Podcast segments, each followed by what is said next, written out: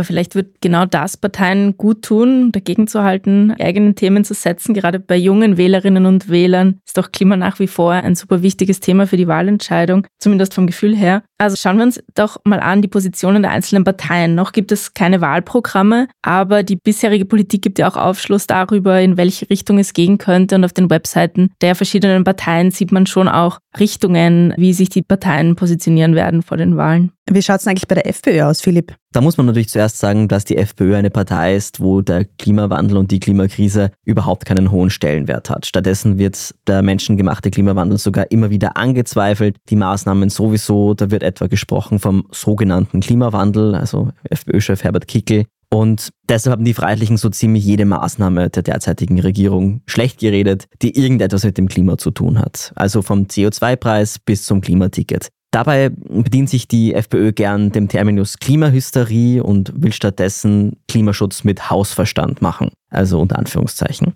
Und es soll alles möglichst zwangfrei und regional sein, so ist ungefähr der Sukkus. Spannend wird auf jeden Fall, sollte die FPÖ an die Macht kommen, wie sie mit den bereits etablierten Klimaschutzmaßnahmen umgehen will. Also wird der CO2-Preis bleiben oder wird er weiter erhöht werden, wie das ja geplant ist? Das ist eher unwahrscheinlich. Konkrete Maßnahmen zum Klimaschutz hört man von der FPÖ auch relativ selten. Teilweise will man da CO2 unter der Erde speichern. Das ist relativ unerprobt. Wir hatten eine Folge dazu. Und man will auch aufgrund der Energiekrise in Österreich wieder mehr Öl und Gas fördern. Und zwar für die nächsten 30 bis 40 Jahre. Und das geht sich mit den Klimazielen auf keinen Fall aus. Spannend wird wahrscheinlich auch, wie eine FPÖ sich gegenüber europäischer Klimapolitik positionieren wird. Da gibt es viele Vorlagen, an die sich eine nächste Regierung halten werden muss. Zum Beispiel wird 2027 ein europaweiter CO2-Preis für Verkehr und Gebäude eingeführt. Der ist relativ niedrig angesetzt, bei 45 Euro die Tonne CO2. Für ein durchschnittliches Auto, das mit Benzin fährt, ergeben sich daraus in etwa 12 Cent pro 100 Kilometer. Wie eine FPÖ-Regierung damit umgeht, ist aber trotzdem völlig offen. Ja, aber auch nicht nur das. Ich bin auch sehr gespannt für den Fall, dass die FPÖ in die Regierung kommen sollte, wonach es nach momentanen Umfragen ja aussieht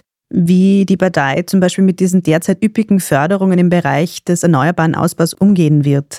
Momentan bekommt man relativ viel Geld in Österreich, wenn man sein fossiles Heizsystem durch zum Beispiel eine Wärmepumpe ersetzt. Und das ist natürlich jetzt ein Anreiz für viele, da umzusteigen, aber es ist jetzt keine Maßnahme, die die FÖ jetzt per se wahrscheinlich befürwortet. Andererseits einmal gewährte Förderungen dem Volk, wie Kickel gern sagt, wieder wegzunehmen, wird natürlich auch unbeliebt sein.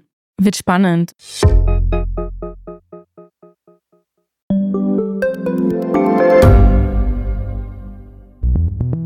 Wie können wir die Erderhitzung stoppen? Wie verändert künstliche Intelligenz unser Leben? Und wann wird nachhaltiges Reisen endlich einfacher?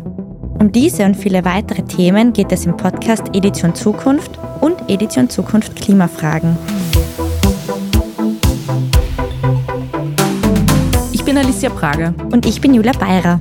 Wir sprechen über Lösungen für das Leben und die Welt von morgen. Jeden Freitag gibt es eine neue Folge, überall, wo es Podcasts gibt.